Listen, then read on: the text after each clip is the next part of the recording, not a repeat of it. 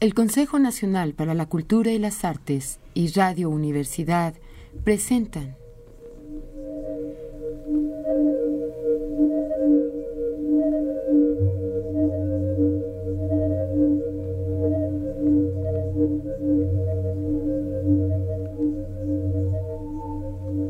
La llave del tiempo.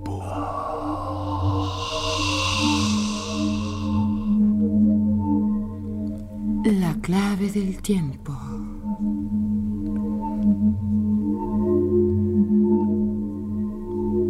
La nave del tiempo.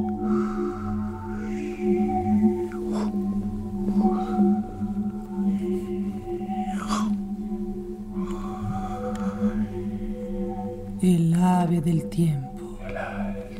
Dentro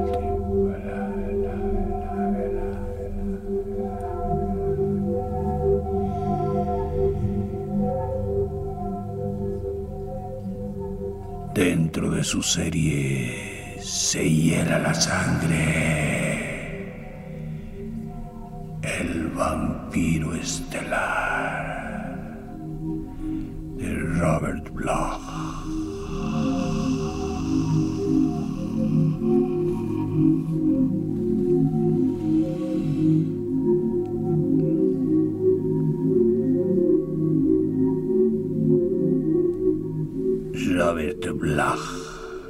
Nació en 1917 y desde muy joven se incorporó al círculo de Howard Phillips Lovecraft y es sin duda uno de los más famosos autores actuales de narraciones de terror y misterio.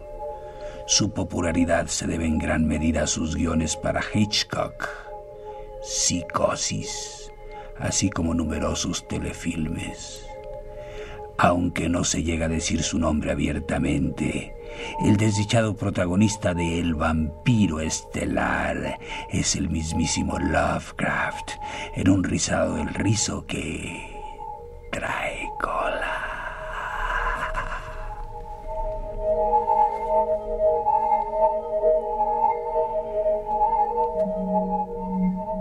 Confieso solo soy un simple escritor de relatos fantásticos.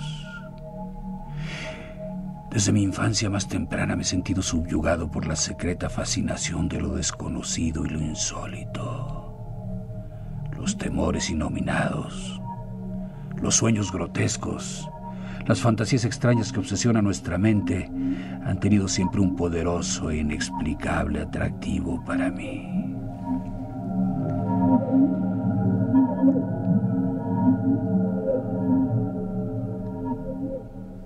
Literatura he caminado con Edgar Allan Poe por senderos ocultos.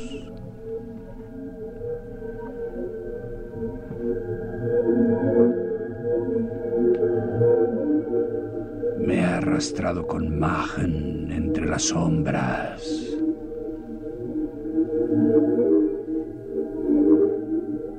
He cruzado con Baudelaire las regiones de las hórridas estrellas o me he sumergido en las profundidades de la tierra guiado por los relatos de la antigua ciencia.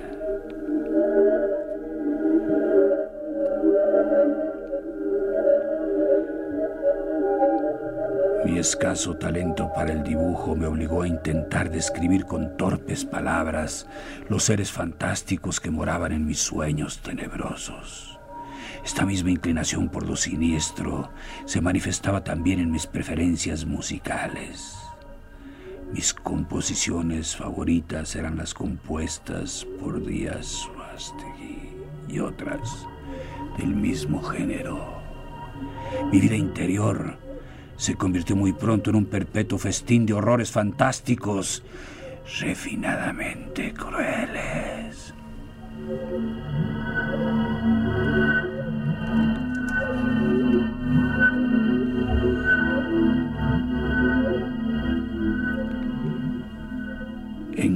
Mi vida exterior era insulsa.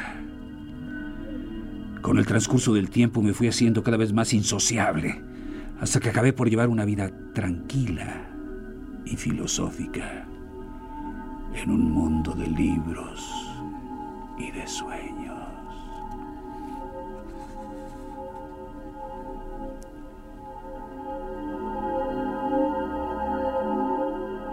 El hombre debe trabajar para vivir.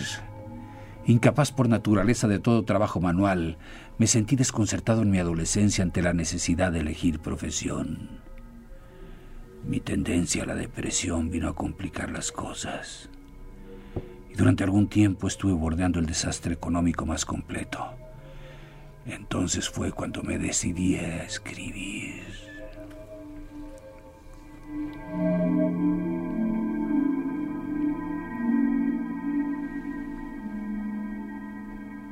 Adquirí una vieja máquina, un montón de papel barato y unas cuantas hojas de papel carbón. Nunca me preocupó la búsqueda de un tema. Qué mejor venero que las ilimitadas regiones de mi viva imaginación. Escribiría sobre temas de horror y de oscuridad y sobre el enigma de la muerte. Al menos en mi inexperiencia y candidez. Este era mi propósito.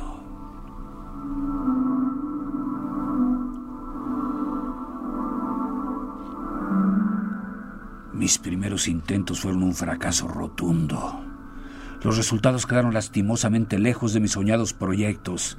En el papel, mis fantasías más brillantes se convirtieron en un revoltijo insensato de pesados adjetivos y no encontré palabras de uso corriente con que expresar el terror portentoso de lo desconocido.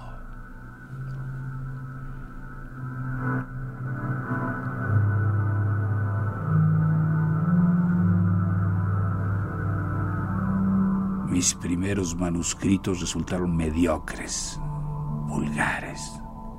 Las pocas revistas especializadas en este género los rechazaron con significativa unanimidad. Tenía que vivir. Lentamente, pero de manera segura, comencé a ajustar mi estilo a mis ideas. Trabajé laboriosamente las palabras las frases y la estructura de las oraciones. Trabajé, trabajé febrilmente en ello. Pronto aprendí lo que era sudar y por fin uno de mis relatos fue aceptado. Después un segundo y un tercero y un cuarto. Enseguida comencé a dominar los trucos más elementales del oficio y empecé finalmente a vislumbrar mi porvenir con cierta claridad.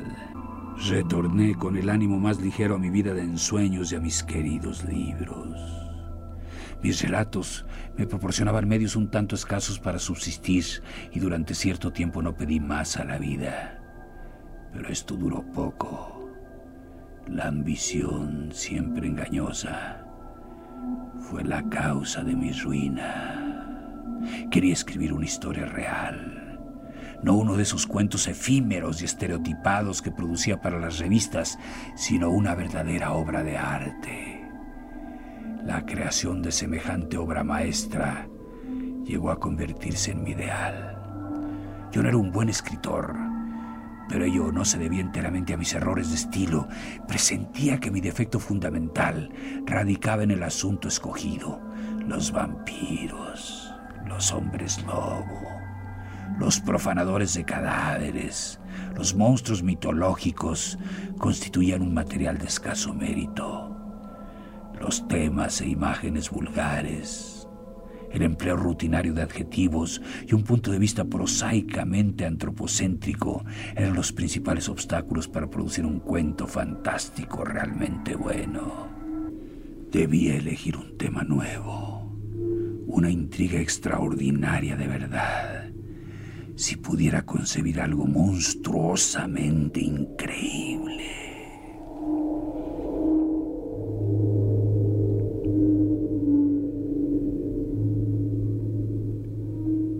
Estaba ansioso por aprender las canciones que cantaban los demonios al precipitarse más allá de las regiones estelares.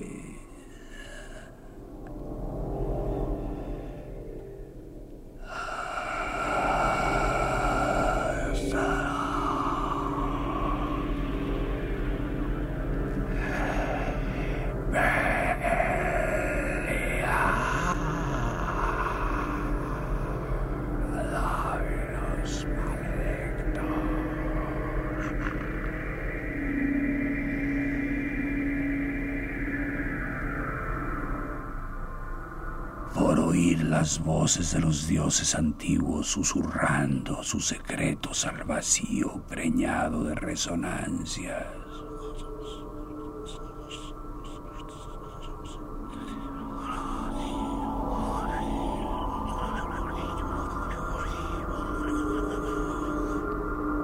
Deseaba vivamente conocer los terrores de la tumba.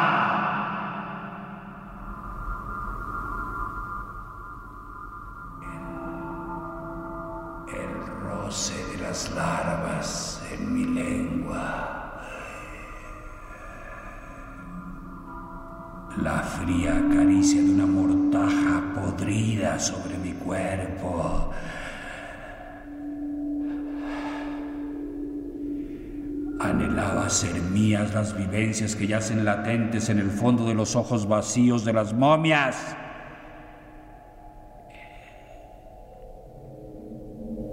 Y ardía en deseos de aprender la sabiduría que solo el gusano conoce. Entonces podría escribir de verdad y mis esperanzas se realizarían cabalmente.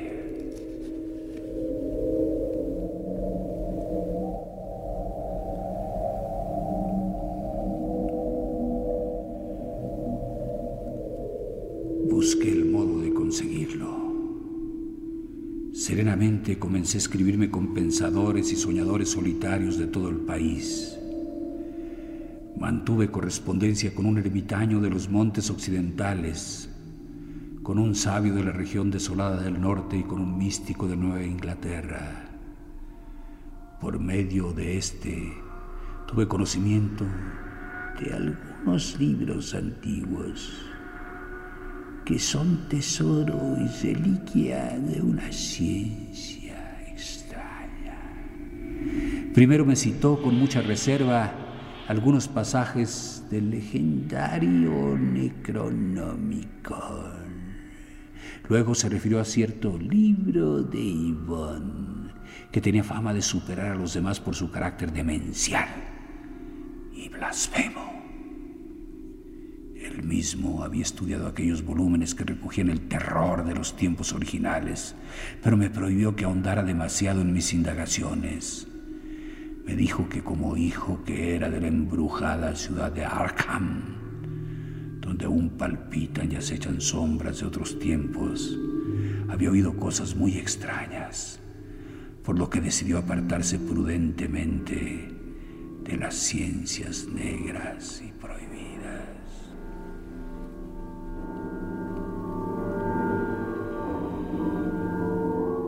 Finalmente, después de mucho insistir, le consintió de mala gana en proporcionarme los nombres de ciertas personas que a su juicio podrían ayudarme en mis investigaciones. Mi corresponsal era un escritor de notable brillantez.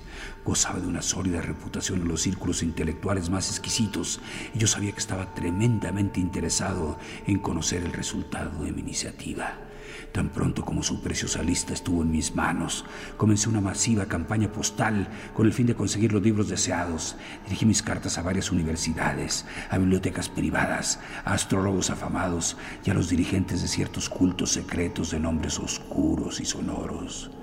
Pero aquella labor estaba destinada al fracaso.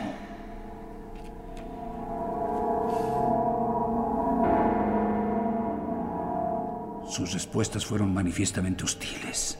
Estaba claro que quienes poseían semejante ciencia se enfurecían ante la idea de que sus secretos fuesen desvelados por un intruso. Posteriormente, recibí varias cartas anónimas llenas de amenazas e incluso una llamada telefónica verdaderamente alarmante.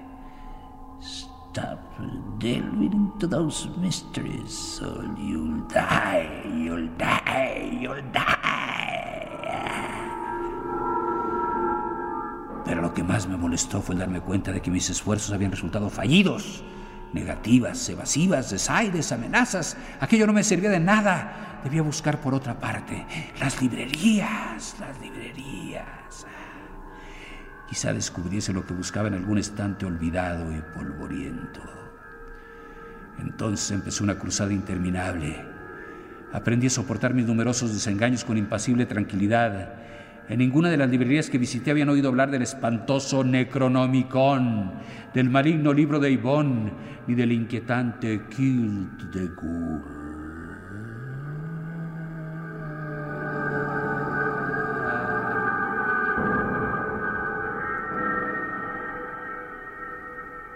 La perseverancia acaba siempre por triunfar. En una vieja tiendecita de South Dearborn Street, en unas estanterías arrinconadas, acabé por encontrar lo que andaba buscando. Ahí, encajado entre dos ediciones centenares de Shakespeare, descubrí un gran libro negro con tapas de hierro. En ellas, grabado a mano, se leía el título De Vermis Mysteries. Los misterios el gusano de ver mis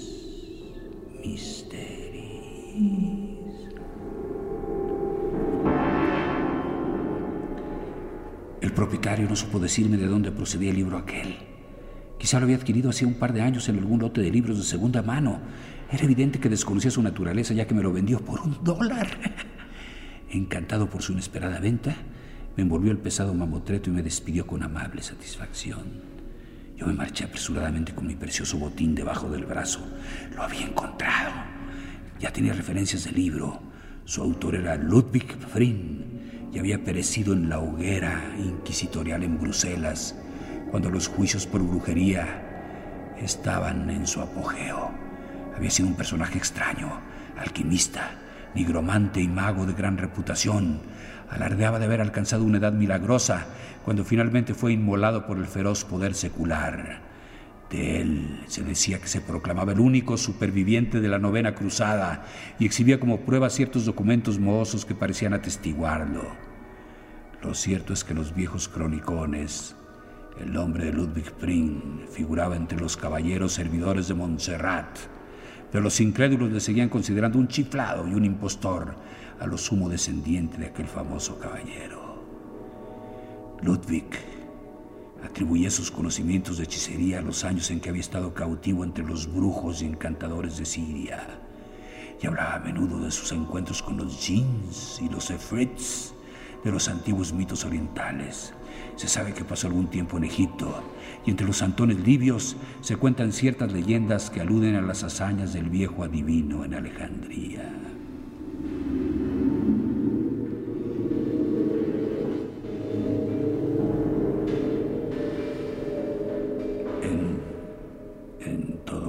pasó sus postreros días en las llanuras de Flandes, su tierra natal, habitando lugar muy adecuado en las ruinas de un sepulcro prerromano que se alzaba en un bosque próximo a Bruselas. Se decía que allí moraba en las sombras, rodeado de demonios familiares y terribles sortilegios.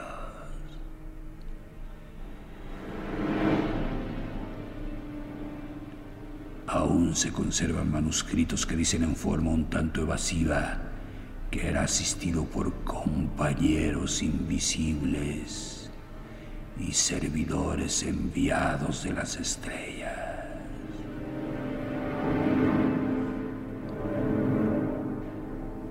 Los campesinos evitaban pasar de noche por el bosque donde él vivía. No les gustaban ciertos ruidos que resonaban cuando había luna llena preferían ignorar qué clase de seres se prosternaban ante los viejos altares paganos que se alzaban, medio desmoronados, en lo más oscuro del bosque.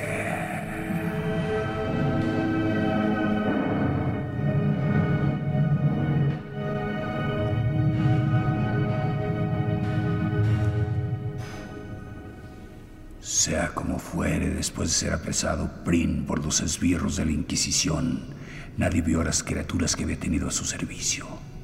Antes de destruir el sepulcro donde había morado, los soldados lo registraron a fondo y no encontraron nada. Seres sobrenaturales, instrumentos extraños, pócimas, todo había desaparecido de la manera más misteriosa. Hicieron un minucioso reconocimiento del bosque prohibido, pero sin resultado.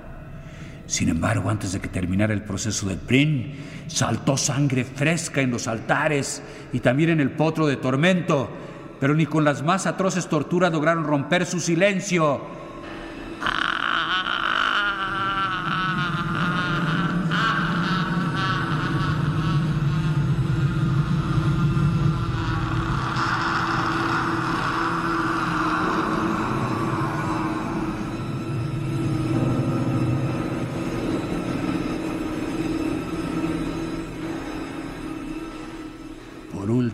Cansados de interrogar, arrojaron al viejo hechicero a una mazmorra.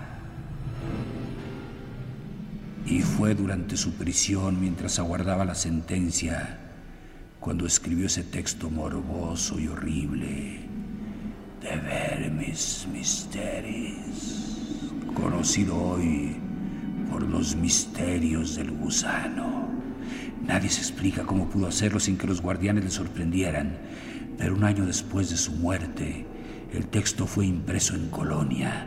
Inmediatamente después de su aparición, el libro fue prohibido, pero ya se habían distribuido algunos ejemplares de los que se sacaron copias en secreto. Más adelante se hizo una nueva edición, censurada y expurgada, de suerte que únicamente se considera auténtico el texto original latino. A lo largo de los siglos, han sido muy pocos los que han tenido acceso a la sabiduría que encierra este libro, los secretos del viejo mago son conocidos hoy por algunos iniciados, quienes por razones muy concretas se oponen a todo intento de divulgarlos.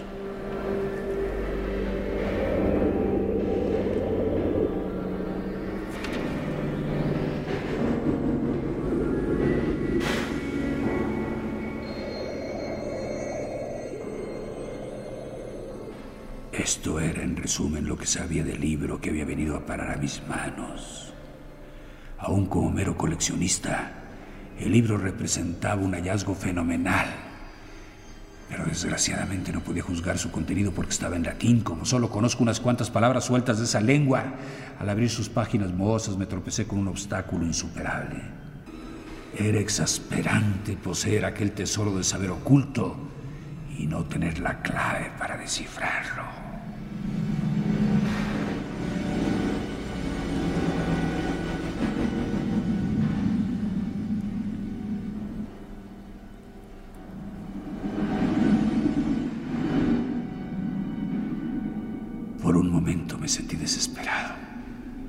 Me seducía la idea de poner un texto de semejante naturaleza en manos de un latinista de la localidad. Más tarde tuve una inspiración.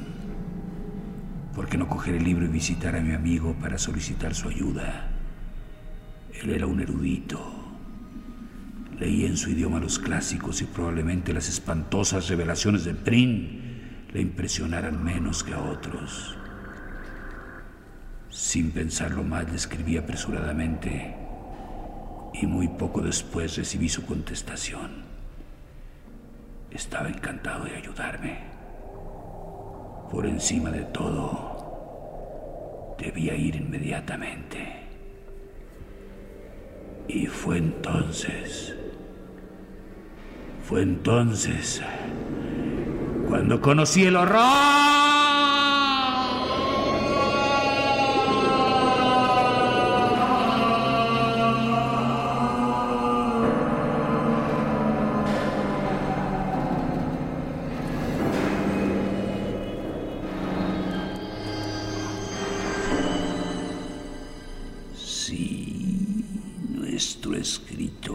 Se acercó al libro de los misterios, el libro de ciencia maligna.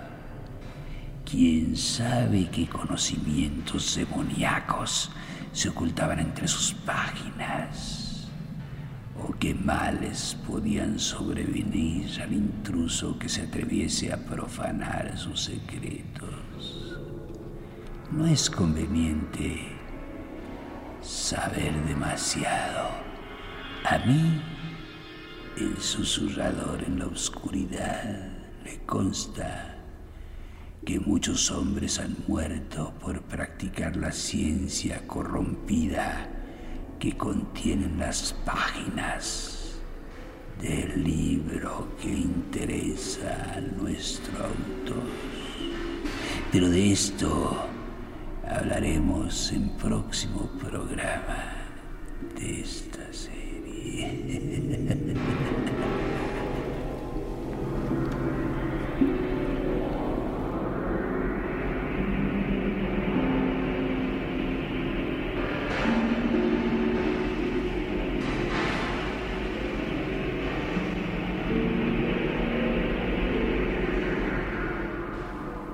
El Consejo Nacional para la Cultura y las Artes y Radio Universidad presentaron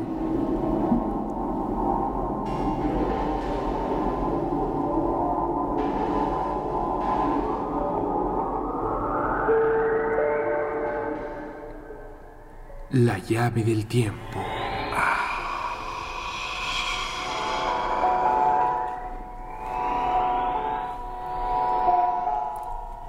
La clave del tiempo. La clave, la clave del tiempo se encuentra en diversos misterios. La nave del tiempo.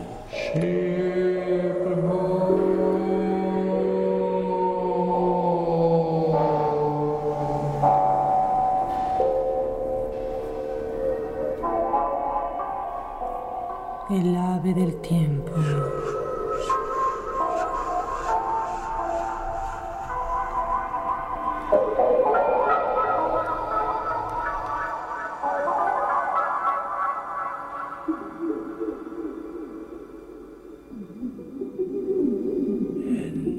De la serie se hiela la sangre.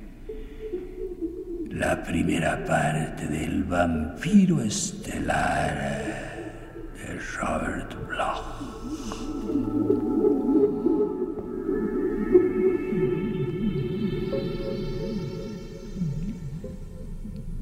Narración, producción y dirección. Juan López Moctezuma.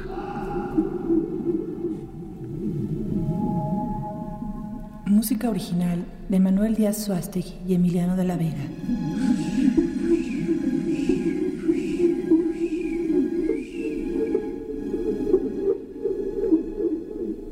Musicalización Manuel Díaz Suástegui.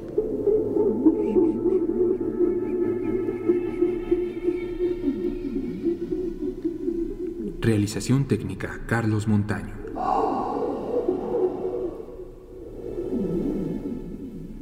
Locutoras Monserrat Torres Landa. Y Patricia Illades.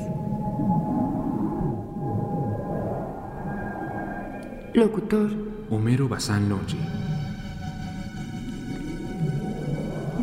Producción general Patricia Illanes.